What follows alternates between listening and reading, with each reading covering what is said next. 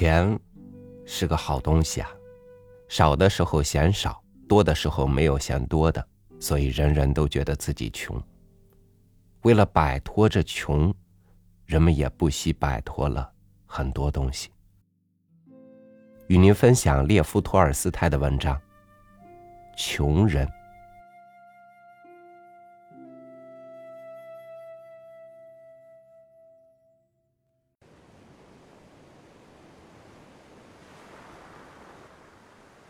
在一间渔家的小屋里，渔妇冉娜在灯前织布一张旧帆。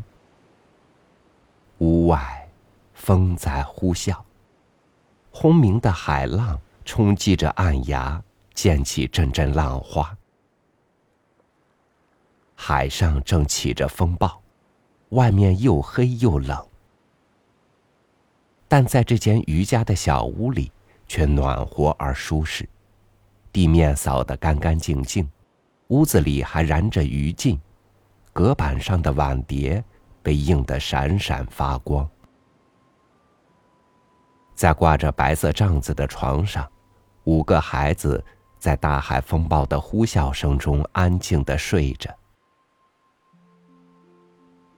打鱼的丈夫一早就驾着船出海了，到现在还没有回来。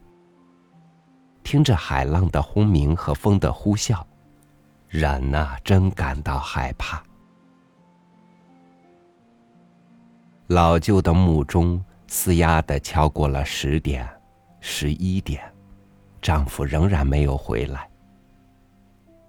丈夫是不顾惜自己的，冒着寒冷和风暴去打鱼，他自己也是从早到晚的干活。可结果呢？不过是勉勉强强的维持生活。孩子们仍旧没有鞋穿，无论冬夏都光着脚跑来跑去，吃的也不是白面包，黑麦面包够吃就不错了，下饭的菜也只有鱼。不过，感谢上帝，孩子们倒都健康，没有什么可抱怨的。冉娜想着。又倾听着风暴声来。他现在在哪儿呢？保佑他吧，上帝，发发慈悲吧。他一边说，一边划着十字。睡觉还早，冉娜站起来，往头上披了一条厚围巾，点上提灯，就到外面去了。他想看看大海是不是平静些了，天是不是快亮了，灯塔上的灯还亮着吗？能看见丈夫的渔船吗？可是，海面上什么也看不见。风掀起了他的头巾，卷着被刮断的什么东西，拍打着邻居小屋的门。于是冉娜起来。打今天傍晚起。他就想去看看生病的女邻居，没人照顾他呀。冉娜想，接着便去敲门。听了听，没人回答。寡妇的日子多困难呐。冉娜站在门前想，虽然孩子不算多，两个，可是什么事儿都只有她一个人操心。何况又病着，唉，寡妇的日子困难呐。进去看看吧。然那一次又一次的敲门，还是没人回答。喂，大嫂子！然那喊了一声，心想，别是出了什么事吧，便推开了房门。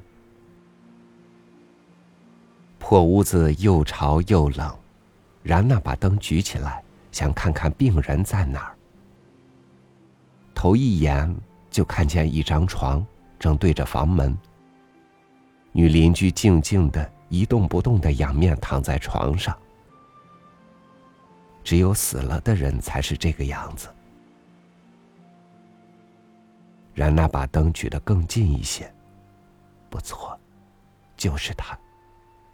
头往后仰着，那冰冷发青的脸上呈现着死亡的安静。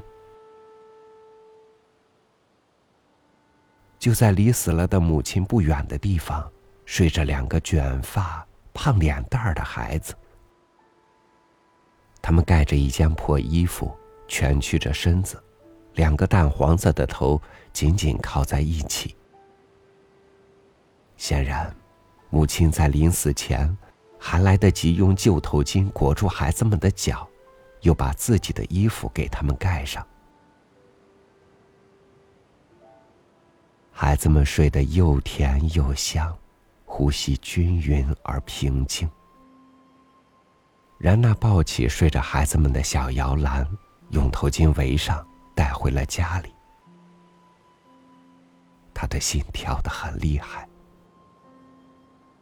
他自己也不知道是怎么把孩子带回家的，为什么要这样做？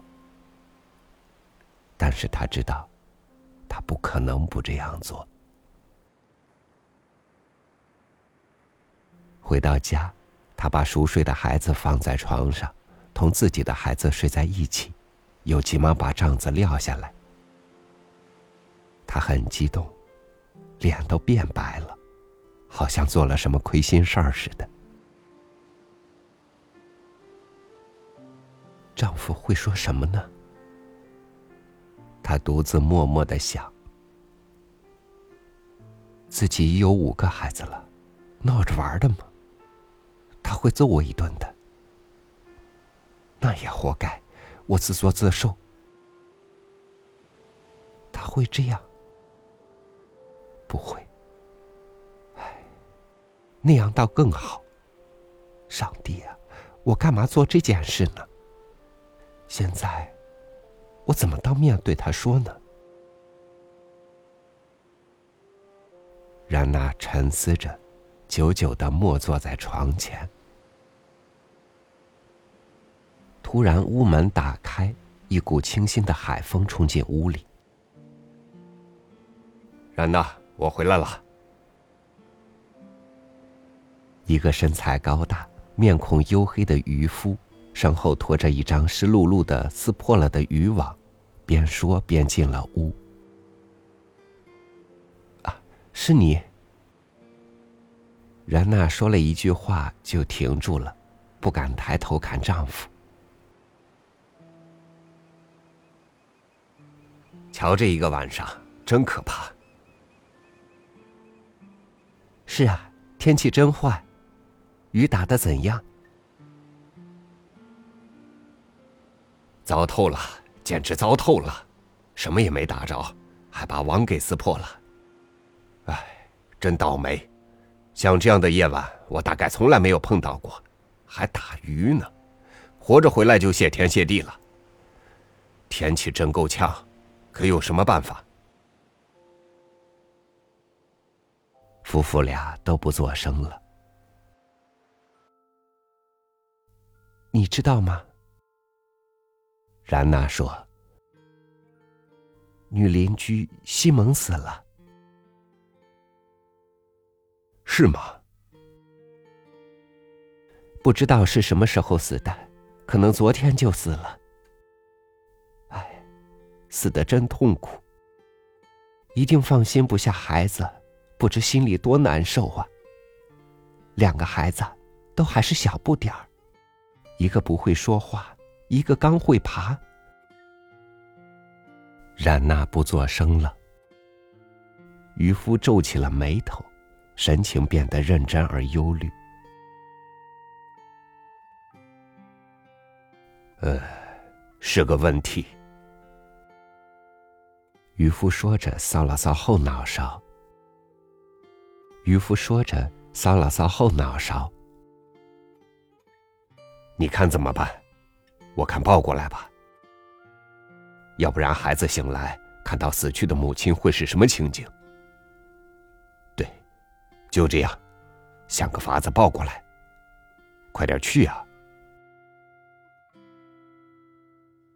可是冉娜一动也不动。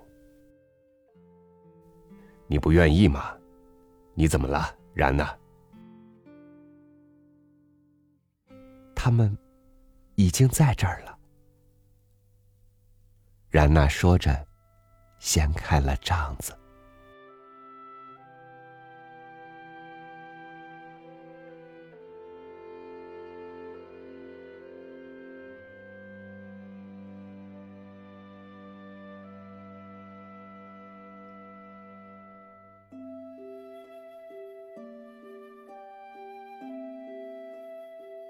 相信很多人会有这样的想法：冉娜夫妇就是由于这样的不理智，会过上更不幸的生活。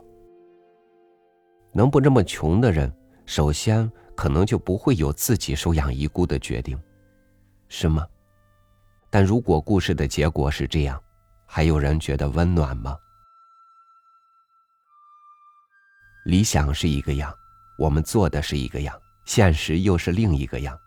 但是不管怎么样，那些在极端恶劣境地仍不忘良善的人，虽然穷，但也才是人间希望。